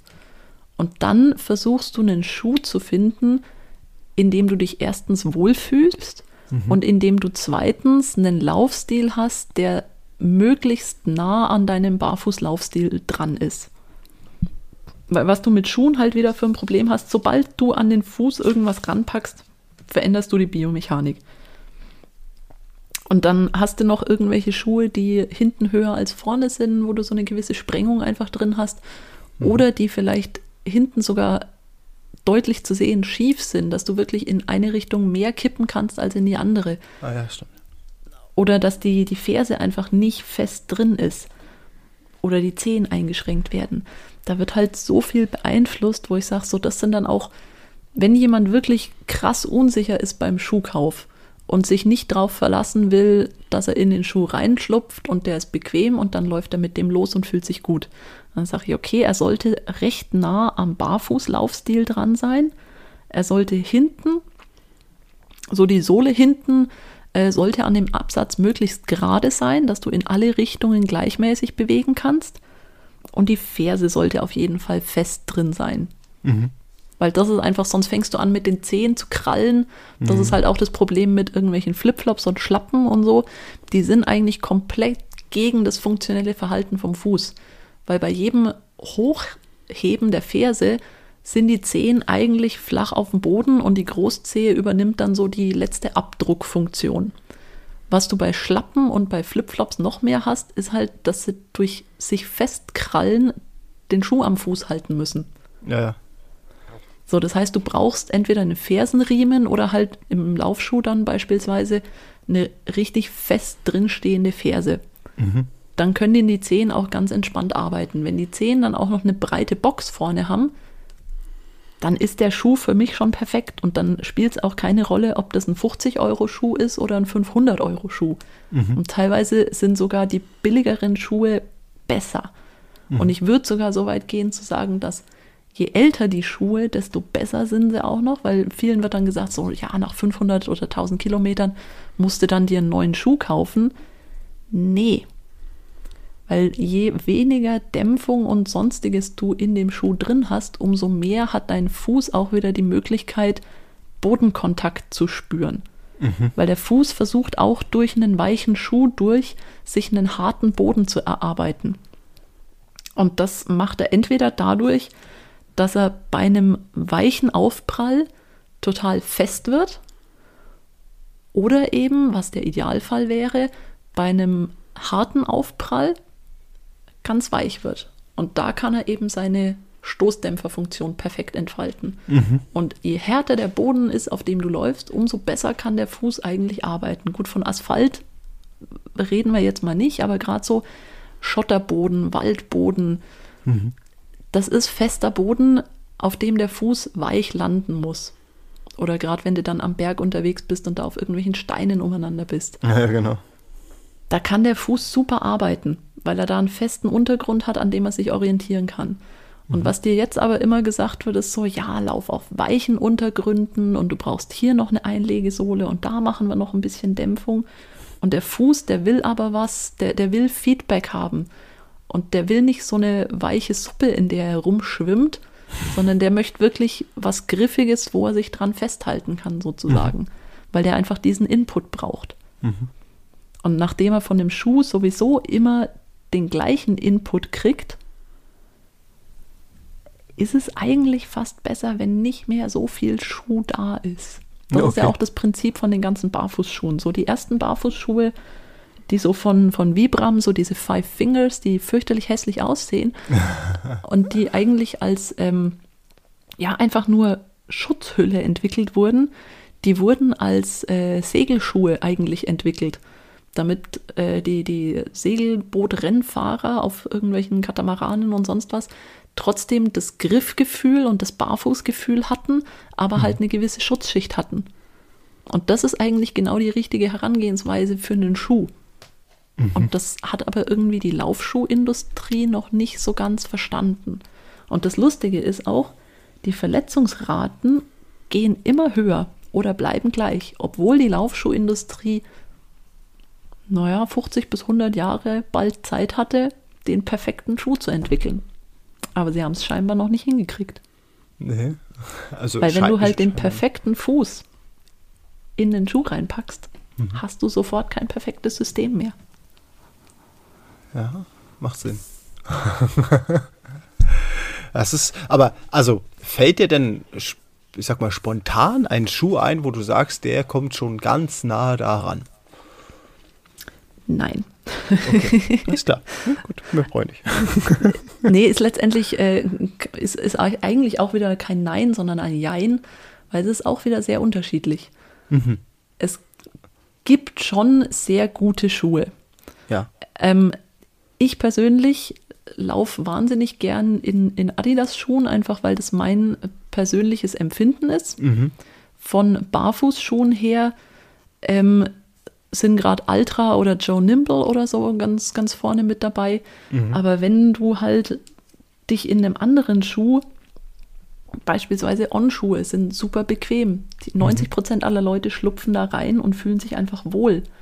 Und ich sage so, okay, wenn du einen guten Fuß hast, kannst du den in einen Hoka, in einen Adidas, in einen Essex, in egal welchen Schuh reinbauen.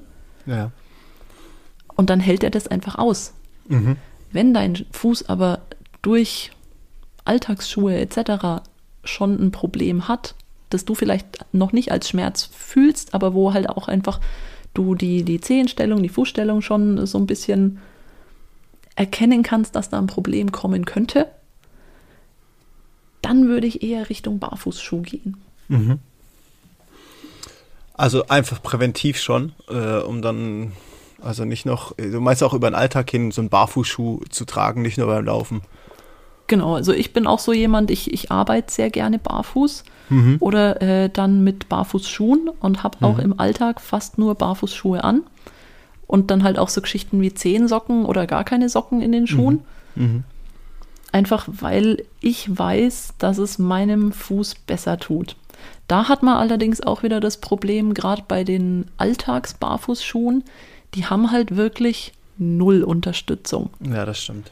Und wenn du noch keinen, ich nenne es bewusst mal, guten Fuß hast, dann kann der das vielleicht auch nicht ab und dann musst du ihn da langsam rangewöhnen. So, weil auch wenn du dir einen normalen neuen Schuh kaufst, dann machst du auch nicht deinen ersten Ultra mit einem nagelneuen Schuh. nee, So, das sondern sollte dann- man nicht machen. Dann gehst du mit dem vielleicht erstmal eine Runde spazieren oder läufst erstmal 15 Kilometer, aber nicht gleich 50.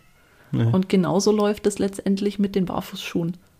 Oder auch wenn jetzt wirklich jemand zugehört hat, der sagt so, okay, ab morgen laufe ich nur noch barfuß. wenn du bisher 90 Prozent deines Alltags in Schuhen oder Hausschuhen verbracht hast, dann ist das nicht schlau. Dann würde ich erstmal anfangen mit halbe Stunde barfuß spazieren gehen. Oh ja. Oder einfach so im, im Haus die Schuhe weglassen. Solche Geschichten. Ne? Oder auch gerade, wenn du sagst, okay, ich möchte wirklich barfuß rennen gehen und habe mir barfuß Laufschuhe gekauft, die dann auch noch wenig Dämpfung und sonst was haben, dann gewöhn dich da bitte, bitte langsam rein und kümmere dich parallel um deine sonstige Muskulatur. Weil sonst versuchst du halt wieder ein Problem zu lösen, indem du dir 20 andere hinzauberst. Ja, siehst du, das habe ich, ähm, also mit sonstiger Muskulatur meinst du, ähm, was für Muskelgruppen besonders? Also beim Laufen vor allem? Hintern und Oberschenkel. Das ist eigentlich so, weil der, der letztendlich der Hintern gibt dir den, den Vortrieb, den du brauchst und hält dein Becken stabil. Und am Becken dran hängen halt einfach die, die Oberschenkelmuskeln und die brauchst du halt einfach. Du brauchst zum Laufen die Beine. So, du musst jetzt nicht unbedingt Handeln stemmen und ne, fetten Oberkörper kriegen, aber gerade so ein, so ein paar Basismuskeln im Unterkörper solltest du schon hinkriegen zu trainieren. Sei es jetzt äh, mit irgendwelchen Ausfallschritten, Kniebeugen oder sonst was. Sinn machen natürlich auch äh, einbeinige Sachen, weil das die meiste Zeit beim Laufen ist auf einem Bein, Ja. weil es ja letztendlich Sprünge sind. Deshalb macht es auch Sinn, Sprünge zu üben. Also auch so Sachen wie Seilspringen oder so sind eine super Aufwärmübung oder Alternativübung, einfach um den Körper drauf vorzubereiten.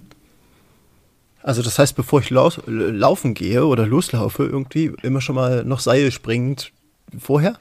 Zum Beispiel oder ja. einfach als Ergänzungstraining, wenn du sagst, du nimmst dir jede Woche zweimal eine Stunde Zeit wirklich für Krafttraining, dann bau da Seilspringen mit ein. Weil letztendlich fürs Laufen als Aufwärmübung in Anführungszeichen reicht auch langsames Loslaufen. Mhm. Einfach um deinen Kreislauf hochzufahren.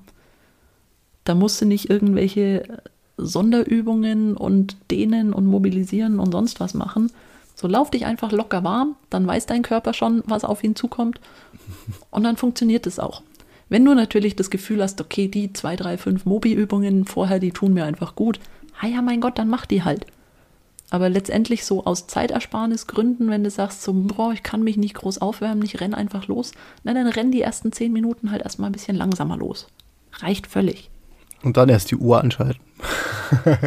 genau, weil sonst vers versaut ja den Schnitt auf Strava. Ja, genau. ja, aber ich, ich glaube, also ich mache das zu wenig, ich mache das viel zu wenig. Ich äh, bin auch jemand, so ich gucke auf die Uhr, okay, ich habe nicht viel Zeit, klick, los und dann wird gerannt. Ja, und deswegen kam natürlich auch schon des Öfteren immer mal so ein, merkst dann irgendwo, uh, das war vielleicht doch nicht so gut, hätte ich vielleicht doch schon mal ein bisschen vorarbeiten sollen. Aber ich glaube, mit dem Seilspringen kann ich mich arrangieren. Das genau, so das sind so die kleinen Alltagstweaks, die man so einbauen könnte. Aber also Grund, ich sag mal grundsätzlich Mobilisation und Stabilisation mit Übungen ist natürlich nie verkehrt, oder? Also so, ich, ich, ich mache zum Beispiel, ähm, äh, ich mache immer eine Mischung aus Liegestütze, Planks äh, und Burpees. Uh. So, so, ja, also es ist einfach, es hört sich jetzt viel an, aber es ist am Ende gar nicht so viel. Aber ich denke mir dann immer, das ist so mein Gedanke, warte mal, ich mache Liegestütze, okay, Oberkörper, Burpees mache ich, habe ich auch Unterkörper gleichzeitig mit und Planks stabilisiere ich ja sowieso alles. Äh, äh ja. Kommt drauf an. Ah, ja. Guck mal. Ich, ich habe Yoga ja auch schon für mich entdeckt. Ich meine, Yoga ist sowieso eher so äh, für mich also klar auch ein Kräftigungsding und ein, äh, also ich dehne mich natürlich viel damit. Ich habe vor allen Dingen viel Yoga, also mit Yoga angefangen, als das mit dem Läuferknie war, als ich mhm. da festgestellt habe, dass Klar, die Rolle habe ich auch immer benutzt. äh, aber Ding, es war ein mentales Ding. Es hat mir so vom Kopf her geholfen. Mhm. Ähm, und ich glaube, der Yoga war jetzt eigentlich eigentlich das, was mir am meisten geholfen hat, was da, oder was zumindest mir dem Läuferknie, was das Läuferknie weggenommen hat, will ich fast sagen, mhm. weil ich dadurch einfach viel mehr Dehnung bekommen habe und auch ein bisschen ja, andere Belastungen in meinem Körper als nur das Laufen. Und ich würde sogar behaupten, dass es an dieser anderen Belastung als das Laufen lag. Weil mhm. Läuferknie oder allgemein so Sehnenbeschwerden können auch durch Krafttraining entstehen, weil Muskulatur ah, ja. einfach sehr viel schneller wächst und an äh, Kraft zulegt als Sehnen, weil das mhm. einfach von der biologischen Umbauzeit so ist, dass Sehnen ein bisschen fauler sind und einfach mehr Zeit brauchen. Mhm. Und sowas weiß aber halt auch der in Anführungszeichen Normalsportler nicht. Und die machen dann alle brav ihr Krafttraining, weil ist ihnen ja gesagt worden. Mhm. Und dann entwickeln sie plötzlich ein Läuferknie oder irgendwelche Sehnenbeschwerden und wissen mhm. nicht warum, weil sie haben ja ihr Krafttraining gemacht. Mhm. Und gerade deshalb macht es halt auch Sinn, dass du dir mal einen Rat von einem Experten holst oder wenigstens mal einen Podcast zu solchen Themen anhörst oder so. Es gibt ja genug Lauf-Podcasts ja, auch. Ne? Wo dir jemand sowas einfach mal sagt, damit du weißt, okay, ich muss vielleicht auch noch zwei, drei Übungen einbauen, die gezielt die Belastungsfähigkeit in den Sehnen steigern. Mhm. Statt einfach nur Handeln zu heben oder. Ja, ja, genau, genau. Ne? Und es ist halt auch ganz, ganz viel, wie du die Übungsausführung machst. So, wenn jetzt jemand für sein Leben gern plankt, wunderbar. Also je, jede Bewegung, die die Leute mehr machen, freue ich mich immer drum, weil wir sind generell eh viel zu faul. Mhm. Und wenn du aber halt von der Bewegungsqualität so grausig unterwegs bist, dass du dir durch deine Planks und Durchhängen und sonst was noch Rückenschmerzen ranzauberst oder sonst mhm. was, das hilft halt dann auch keinem weiter. Na, und da sich wirklich mal jemanden zu holen, egal ob es jetzt ein Personal Trainer oder ein Laufcoach oder ein Physio oder sonst wer ist, das kann auch einfach ein Läufer sein, der sich viel mit seinem Körper beschäftigt hat und da einfach eine gewisse Ahnung hat. Dann holst du dir den und dann guckt der da einfach mal drüber, bevor du halt irgendwas in Anführungszeichen kaputt machst. Mhm. Weil es ist immer ganz viel guter Wille dabei, aber gut gewollt ist halt nicht gut gemacht. Nee, das stimmt. Mal kurz ein Video auf YouTube angeguckt, dann mal losgelegt und sich dann gewundert, weil jetzt habe ich ja noch mehr Schmerzen als vorher. Genau. Ja. Und das ist auch so ein bisschen das Risiko, was ich mit Social Media sehe, weil halt da wirklich sehr viel Halbwissen unterwegs ist und mhm. auch teilweise Halbwissen, das gar nicht böse gemeint ist oder so. Oder auch äh, gerade bei, bei Athleten, die auf ihre Werbeverträge angewiesen sind. Ne? Mhm. Profisportler, die irgendwelche Faszienrollen oder Massagepistolen oder sonst was promoten. Die sind zum einen auf das Geld angewiesen, zum anderen kriegen sie vielleicht von den Herstellern auch gesagt, pass auf, das und das musst du in deinem Post drin haben, sonst zahlen wir dir nichts dafür. Und gerade Profisportler sind aber halt schon Leute, die ihren kompletten Alltag auf den Sport ausrichten können. Mhm. So, die müssen nicht nebenher noch den Arbeitsstress hinkriegen und die haben keine Kinder oder Katze oder sonst was zu versorgen, die ihnen mhm. Zeit stehlen, sondern die können sich wirklich einfach auf ihr Sportlerleben konzentrieren. Die können gucken, dass sie genug schlafen, die können gucken, dass sie genug gutes Zeug essen, die können auf ihr Trinkverhalten achten, die können auf ihr was auch immer achten, ne? einfach weil sie ihren Fokus drauf legen können. Und bei uns Normalsterblichen ist es aber halt einfach so, wir haben den Stress auf der Arbeit, wir haben den Stress im Privatleben, wir haben einfach so viele Baustellen nebenbei, dass es einfach ja schwierig ist, solche Quick Fixes dann so einzuordnen, wie sie gehören. Weil letztendlich was bei so, so Massagepistolen und sowas. Ja, natürlich ist das entspannend und natürlich fühlt sich das gut an. Mhm. Aber es sagt dir halt keiner, warum sich das gut anfühlt. So, ich roll mich auch total gern über die Faszienrolle, wenn ich so ein bisschen das Gefühl habe, so, boah, könntest du mal wieder den Rücken so ein bisschen mobilisieren oder so. Mhm. Aber ich weiß halt, dass ich damit eher mein Nervensystem beeinflusse als sonst irgendwas. Mhm und kann das dann entsprechend einordnen. So, weil letztendlich, wenn du dich über die Faszienrolle oder allgemein alle diese in Anführungszeichen Faszien-Tools benutzt, dann beeinflusst du damit keine Faszie. So eine Faszie beeinflusst du, indem du ein Skalpell nimmst und einmal in deinen Körper reinschneidest. Mhm. Weil du brauchst ja einfach mal nur ein Steak nehmen oder so und das mal so ein bisschen auseinanderziehen. So dieses ganze weiße, faserige, das sind die Faszien. Und jetzt versucht die einfach mal mit der Hand zu zerreißen. Das funktioniert nicht. Mhm. Und das funktioniert in deinem Körper genauso wenig. Weil letztendlich auch diese ganzen Mythen von meine Muskeln sind verkürzt und meine Faszien sind verklebt, das ist 90 Prozent einfach vom Nervensystem. Es sei denn, du hast irgendeine OP-Narbe, dann kann das schon mal sein, dass da irgendwo was nicht ganz korrekt läuft oder du hast irgendeine andere traumatische Verletzung gehabt, die einfach einen bleibenden Schaden hinterlassen hat. Dann ist das absolute Ausnahme. Aber alles andere, was so an Verkürzung, Verklebung, ich muss mich dehnen existiert, ist einfach dadurch, dass das Nervensystem so unter Strom steht, dass es in einem gewissen Gebiet eine höhere Spannung einfach verursacht. Mhm.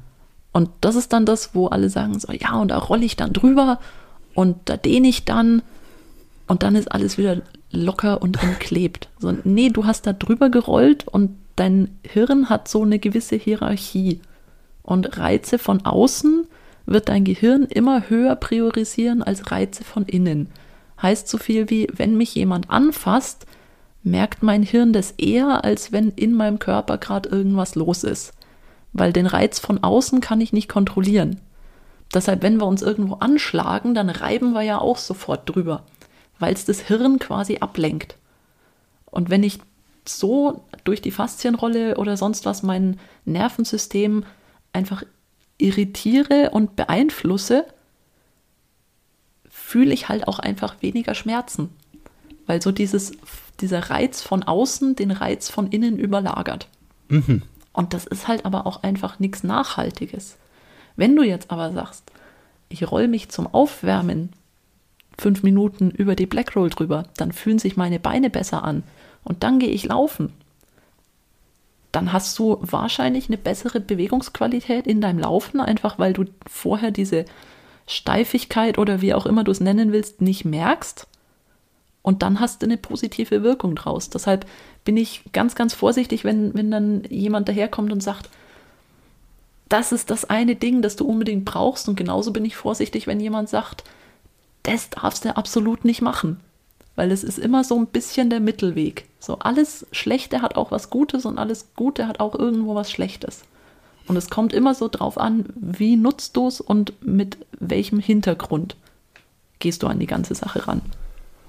Das Schöne ist, ich habe mir ja von äh, aus deinen Posts und auch aus deinen Stories bei Instagram immer schon so vieles für mich auch rausgezogen. Wir hatten ja auch immer schon mal geschrieben, was ich auch immer sehr, sehr schön finde. Vor allen Dingen, ähm, der, ich glaube, du, du hast immer mal so einen Fußfakten-Freitag gehabt. Mhm. Ähm, oder hast du immer noch, zumindest es, es sind immer ganz viele Posts über den Bewegungsapparat im Allgemeinen, auch so was bestimmte Mythen betrifft, deine Meinung dazu, immer so offen und ehrlich. Und das finde ich halt geil. Äh, und das finde ich auch ziemlich gut. Und das hat mir in vielerlei Hinsicht auch schon persönlich geholfen, vor allem was auch dieses Massagepistolen-Thema da anging. Ähm. Und ich, ich weiß gar nicht, wie das ist. Also, wenn Leute Bock haben, dir mal zu schreiben, äh, ob die dir auch einfach schreiben dürfen oder ob du sagst, ja komm, jetzt kommt aber nicht alle an, du schreib mir, ich habe da keinen Bock drauf. Ähm, du hast ja auch, ähm, du gibst, ich, in deinen Post bist du ja immer, wie gesagt, auch immer ganz frei raus und sagst halt, äh, was deine Ansichten dahingehend sind. Ich, das fordert ja wahrscheinlich auch schon einige auf, äh, einfach direkt zu schreiben. Und kriegst da wahrscheinlich auch immer mal ein paar Nachrichten. Ja, aber. Ja, nee, schreib mir bloß nicht, ich mag Menschen nicht. ich verstehe. Nee, also da kriege ich, da, da freue ich mich echt drüber. Also ich, es ist immer so ein bisschen, ein bisschen zwiegespalten. Also ich, ja. ich kriege manche Nachrichten, die so sind, ähm, darf ich das teilen? Und das ist ja voll interessant, da freue ich mich mhm. logisch mega drüber. Mhm. Oder auch wenn Leute sagen, ähm, du, ich habe das ausprobiert und ich kriege das ja überhaupt nicht hin und wie machst du das? Und ich dann sage, okay, ne, da können wir dann so ein bisschen ähm, ja, Leute zum Bewegen und zum Ausprobieren animieren. Da bin ich immer ganz großer Fan von. Mhm. Was ich nicht so cool finde, ist halt einfach, wenn jemand dann mit der Einstellung daherkommt, ich schilder dir mein Problem, weil du hast diese Übung gepostet. Ja, gut. Und jetzt bietest du mir für Umme irgend, ja. irgendwie eine, eine, Diagnostik und eine Therapie an, wo ich sage. Das sollte so, grundsätzlich nicht sein. Hm, das, das würdest du halt bei deinem Steuerberater auch nicht machen. Ne? Du gehst nee. bei dem nicht zur Tür rein, knallst ihm einen Karton auf den Tisch, sagst, hier, hast du meine ganzen Unterlagen, mach meine Steuer bis übermorgen fertig. Aber zahlen werde ich dir dafür nichts. Ja, genau. Du machst es ja beruflich, also kannst du es auch privat machen.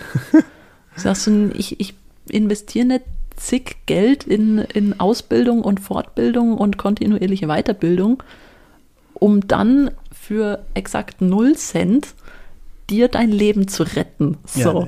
Ja, ne, ich bin nicht Mutter Teresa. Das sind dann so die Nachrichten, über die ich mich weniger freue. Mhm. Ab und zu kriege ich auch, hatte ich heute erst den Fall, wo mich einer angeschrieben hat, so, ähm, der, der sucht Laufsocken und fragt mich halt so, hm, welche nehme ich denn idealerweise? Ich habe bisher die und die gehabt. Was würdest denn du empfehlen? Wo ich auch wieder sage, so ist ein ganz klares Jein, ich weiß es nicht, kommt drauf an. Mhm. 90 Prozent meiner Antworten sind sowieso immer, kommt drauf an. weil wir einfach alle individuelle Schneeflocken sind. Und das sind aber so, so Nachrichten, wo ich sage, okay, dem kann ich so ein paar grundlegende Tipps geben und kann ihm sagen, wenn du in die Richtung gehen willst, dann guck doch mal da und wenn du in die andere Richtung gehen willst, dann guck doch mal woanders. Und dann sind die auch innerhalb von zwei, drei Nachrichten eigentlich zufrieden und glücklich und alles ist gut. Mhm. Und das ist dann schon auch immer schön. Also insofern, ja, also klar mag ich Menschen ich cool. und ihr dürft mir gerne schreiben. Ja, ich werde auch dein äh, Profil mal in den Show Notes verlinken. Also einfach, dass, dass man auch den äh, Zugang dann zu dir mal hat. Äh, und vor mhm. allem auch über den spannenden äh, Posts folgen kann. Also vor allen Dingen auch so diese, äh, vor allen Dingen, mir hat so dieser Fußfaktenfreitag ähm, eigentlich ganz Genau, Fußfaktenfreitag und Mythenmittwoch habe ich äh, bisher etabliert. Genau. Und ja. den Mobility Montag gibt es mhm. ab und zu auch. Mhm. Ja, guck mal kann man einiges rausziehen. Aber äh, ist natürlich auch kein, äh, das würdest du vermutlich jetzt auch sagen, ist natürlich auch keine, kein Ersatz für einen wirklich einen Gang zum Physiotherapeuten, um sich einfach auch mal ja, grundlegend ein bisschen Feedback abzuholen. Äh, genau, oder? also letztendlich alles ist so ein bisschen als Bewegungsanregung gedacht. mhm. So nach dem Motto, probier's mal aus. Wenn es cool für dich ist, dann wunderbar, haben wir alle gewonnen. Und wenn du aber schon Probleme hast oder auf einmal merkst, oh nee, bei der Übung, da geht's mir einfach nicht so gut, ja, dann war es das halt einfach nett und dann schaust du nächste Woche wieder vorbei und dann ist vielleicht was für dich dabei. so, weil ich bin weder Arzt noch habe ich eine Diagnostik von jedem, der auf diesem Post landet. Und sowieso nicht. Und dann wäre es einfach Quatsch zu sagen und finde ich persönlich auch unseriös, wenn jemand so mit diesem Clickbait daherkommt, so macht Ja. dieses eine und das ist die Wunderübung. Das, nee, so funktioniert die Welt halt einfach nicht. Nee, nee. Das, das sollte grundsätzlich, glaube ich, auch nicht sein. Also ähm, ich finde auch diese virtuelle, ja, virtuelle Behandlung oder virtuelle, ich weiß nicht, was man, wie, wie man das Ganze nennt, also die virtuelle Erstellung eines Profils, das äh, funktioniert, glaube ich, in den wenigsten Fällen. Jein, also es funktioniert, Online-Coaching oder auch äh, Online-Therapie funktioniert relativ gut, wenn du Ach, halt weißt, was du checken musst. Okay. Also wenn du weißt, okay, du musst bei Symptomatik XY, lässt du ihn einfach die drei bis fünf Bewegungen mal machen, dann siehst du schon relativ viel. Also du siehst beispielsweise bei einer Kniebeuge oder wenn jemand in die Hocke geht, einfach nur, siehst du schon, wo der irgendwohin ausweicht. Dann kannst du daraus schon lesen, hat der vielleicht im Sprunggelenk eine Einschränkung oder hat der vielleicht eher in der Hüfte das Problem oder ist bei dem einfach von den Längenverhältnissen irgendwo was, was ihn halt so bewegen lässt. Also da gibt es schon so Tricks und Kniffe, mit denen du relativ gut auch online arbeiten kannst. Oder manche Sachen halt, wo du, wo du sagst, okay, hol dir mal jemanden, der einfach an dir passiv diese Bewegung ausführt. Und dann kann man von da aus weiter. Also das geht schon, schon relativ gut. Aber so ein persönlicher Physiotherapeut ist ja auch mal was Schönes.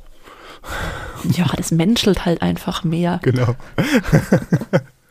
Aber mal fernab des Physiotherapeuten, was sind denn deine persönlichen Ziele noch, Vera? Du bist ja, also als Läuferin hast du ja wahrscheinlich auch, wo du mal sagst, so, das interessiert mich ja auch immer. Ich, ich, du, du läufst ja auch, also Rennsteig bist du am Start, ähm, aber wa- was hast du so Nicht für verraten. Doch, Quatsch. Setzen wir mich mal ein bisschen unter Druck. Nee, ähm, Pläne? Ist euch vorgegriffen. Alles gut. Ähm, nee, ich habe mich spaßeshalber mal für den Rennsteig Supermarathon nächstes Jahr angemeldet und ich werde auch den Etappenlauf im Frühjahr davor wieder machen, so als äh, Vorbereitung. Und bis dahin habe ich eigentlich keine Ziele, außer möglichst viel laufen und möglichst viel Spaß dabei haben. Also ich habe jetzt auch für dieses Jahr keine Wettkämpfe oder ähnliches mehr auf dem Programm, weil über den Sommer kann man mich eh in die Tonne treten, wenn es dann wärmer als 25 Grad ist. Eigentlich schon, wenn es wärmer als 20 Grad ist. Dann im Oktober nach Eibenstock, da können wir uns sehen. Uh, was ist da? Oh, da, äh, Eibenstock sagte, Eibenstock sagte er wahrscheinlich auch was. Ähm, in Eibenstock gibt es den äh, Drei-Talsperren-Marathon. Ist auch ein Oh. Traillauf äh, und Eibenstock ist sächsische Schweiz. Ich meine, das sagte, also es ist ja auch so ein schön gängiges Gelände. Aber falls du da Bock hast, also ich bin auf jeden Fall da. Ich werde aber Das nicht klingt die schon mal lange gut. Distanz laufen. Ja, also ich, das ist so, Was ist die längste Distanz? uh, äh, ich glaube Marathon. Äh, 42. Naja, okay, das klingt machbar. Oder? Also ich denke auch, ich mache nur den, äh, ich muss kurz überlegen, den 20er, glaube ich. Und da hast du halt, wie der Sag Name nicht nur, sagt. auch 20 Kilometer muss man erstmal laufen. Ja, das stimmt. Das ist, ja, du hast recht. Ich bin ja auch so jemand, der mal sagt, ja, sag doch nicht nur, aber ich, wenn man das selber so in seinen Floskeln und Mhm. seinen Phrasen, du weißt, wie das ist, äh, so erzählt. Ähm, ja, aber das ist, kann ich auf jeden Fall immer empfehlen. Äh, ich war da, also ich bin bisher einmal gelaufen, ansonsten habe ich dort einen Händler und ich weiß auch, das Terrain dort äh, ist halt sehr ansehnlich, auch äh, sehr laufbar und drei Talsperren zu überqueren ist auch ein geiles Ding. Ein schöne, Mhm. schönes Ambiente, möchte ich fast mal sagen. Ja, also schön, für das gucke Ziele, ich mir an. Guck mal. Haben wir doch schon wieder ein neues Ziel gefunden. Siehst, Siehst so funktioniert meine Zielfindung. Das ist immer so im Gespräch und dann, oh ja, komm, mach mal halt. Ad-Hoc-Zielfindungen sind das. Genau. Ja, aber ansonsten steht nichts groß weiter an, sagst du. Nee. Also außer Hauptsache irgendwo durch die Berge laufen und Spaß haben und bestmöglichst vorbereitet ins nächste Jahr gehen. Ah ja. Ja, das ist ein gutes Ziel, finde ich.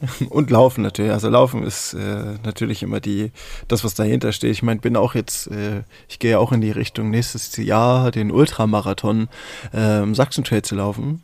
Uh. Ja, ich habe mir jetzt Yay. sogar noch ein Coaching an die Nase gezogen äh, und ich will da jetzt mal ein bisschen loslegen, weil ich auch, ich habe ein gewisses Ziel, also ein gewisses ähm, ambitioniertes Ziel, möchte ich fast sagen. Also dafür, dass Mhm. ich dort die ersten Jahre auch immer einfach, ich bin auch immer nur gelaufen, aber mit jedem Menschen, den man kennenlernt und mit jedem, äh, der auch Erfahrung hat, äh, weiß man, auf, äh, wie, wie Dinge besser funktionieren und worauf man besser achtet. Das ist auch wie es Läuferknie oder dann die äh, Geschichten, die man, die man einfach fü auf Füße achten, auf das achten, einfach immer, man fühlt sich ja damit auch besser und sicherer. Ja, und man kann immer mal Experten äh, reinrufen, das sollte man ruhig mal machen. Man sollte ruhig mal mit Experten sprechen, mit Leuten, die sich damit auskennen. Das kann ich auch immer nur ans Herz legen. Äh, das macht nur viel zu wenig. Ich habe auch immer gedacht, ach, das schaffe ich doch alleine. Ich gehe doch eh nur laufen. Ist doch nur laufen. Ja, was soll denn da schon sein? Ja, aber wir sind alle keine Profis und unsere, unsere Steuer lassen wir auch vom Fachmann machen und zum Friseur gehen wir auch und schneiden nicht selber. Also warum machen wir das beim Laufen anders? Genau. Geht zum Physiotherapeuten, ich sag's euch. Oder zu einem anständigen Laufcoach. Ja, oder das, das ist auch eine Idee. Aber die, ich weiß gar nicht, also da, mh, ein, ich möchte jetzt nicht Laufcoaches irgendwie. Du bist auch Laufcoach, oder? War das nicht irgendwie? Habe ich irgendwas gelesen? Habe ich das gelesen bei dir? Ich weiß gar nicht. Machst du Also beides? ich, ich erstelle keine, keine Lauftrainingspläne, okay. aber ich würde mich Mhm. als Laufcoach in dem Sinne bezeichnen, dass ich Läufern oder möchte gern Läufern beibringe, richtig zu laufen. Ah ja. Wenn Also man Laufcoach so definieren möchte. Aber die meisten also- Laufcoaches, glaube ich, würden sich eher so über die Trainingsplanerstellung definieren. Na gut, aber das ist ja nicht alles. Ne? Also Genau. Trainingsplanerstellung ist ja eine Sache, aber wenn du nicht weißt, wie derjenige läuft oder was auch immer, dann äh, hm, ja, ist ein Trainingsplan halt ein Trainingsplan. Machen wir auch nicht. Genau. Hm. Ja. Also von daher, ja, bist du. Yay. Ja, Vera, Mensch, siehst du?